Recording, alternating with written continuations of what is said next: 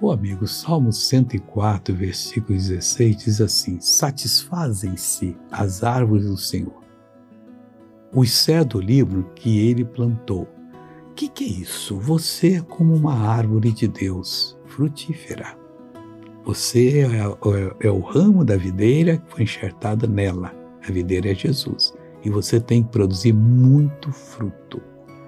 E diz assim que os cedro livros que ele plantou aquelas aves maravilhosas, majestosas que Deus pessoalmente plantou naquela região, deveriam também ser abençoados. Você que serve a Deus está nesse lugar. Creia, ore, fala para Deus o que você precisa e Ele vai lhe ajudar. Oremos, Pai. O momento de pedir é agora.